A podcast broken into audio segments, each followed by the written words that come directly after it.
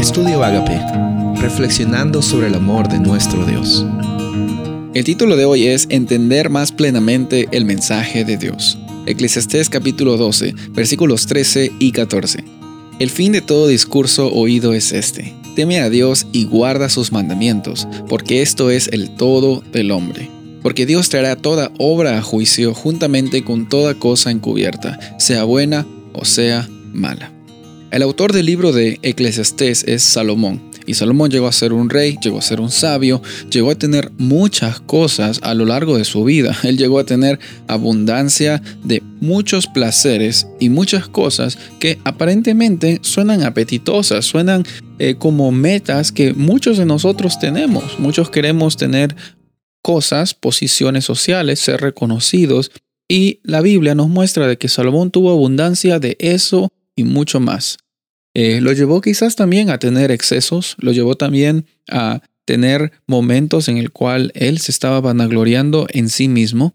Pero llegó el momento en eh, él escribe en el cual él escribe Eclesiastés y se da cuenta que todo es vanidad, vanidad de vanidades, dice. Y lo que me llama la atención de eso es de que en muchas veces hemos llegado a un punto en el que hemos estado siguiendo en esta vida vanidades, cosas que eh, a veces pensábamos que nos iban a llenar, pensábamos de que iban a satisfacer nuestras necesidades. No sé si quizás tú estás pensando ahora, el momento que tenga ese vestido, esos esas zapatillas, o el momento que, que llegue a tener ese título colgando en, en, la pared de mi casa, voy a ser alguien, voy a ser alguien, voy a, finalmente ya puedo descansar. En el momento que ya me compre mi casa, voy a tener todo lo que necesito. En el momento que tenga un carro mejor de la carcocha que estoy teniendo, voy a ser una mejor persona, voy a ser feliz. El momento que tenga el último teléfono, mira, Salomón pasó por eso y quizás pudo tener todo lo que este mundo terrenal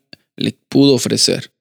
Y al final se dio cuenta de que lo único que importaba en esta vida, y eso es lo que dice el final, dice el, fin de todo discurso oído es este, es en primer lugar, reconoce que hay un Dios, témele y guarda sus mandamientos, porque Él no lo hace para para hacer tu vida más triste, Él no hace para, Él no los da eh, o no te ofrece eso, ese camino para que tengas una vida enojada. No, eh, todo lo contrario, es, eso es el todo del hombre. Dios, como tu creador, sabe qué es lo mejor para ti. Cuando tú eh, vas a unas máquinas y de repente, o por ejemplo, un, un, carro y el carro se malogra, no hay mejor eh, no hay mejor lugar que ir que una persona que diseñó el carro, el ingeniero. Si tú podrías ser el ingeniero que creó tu carro, él sabría realmente qué es lo que tu carro necesita.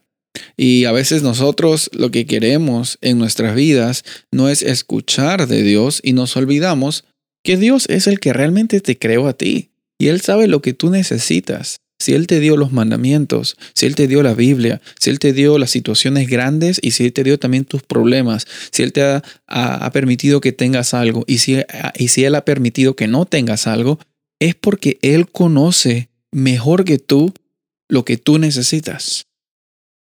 El mensaje de hoy es entender más plenamente lo que Dios tiene para ti.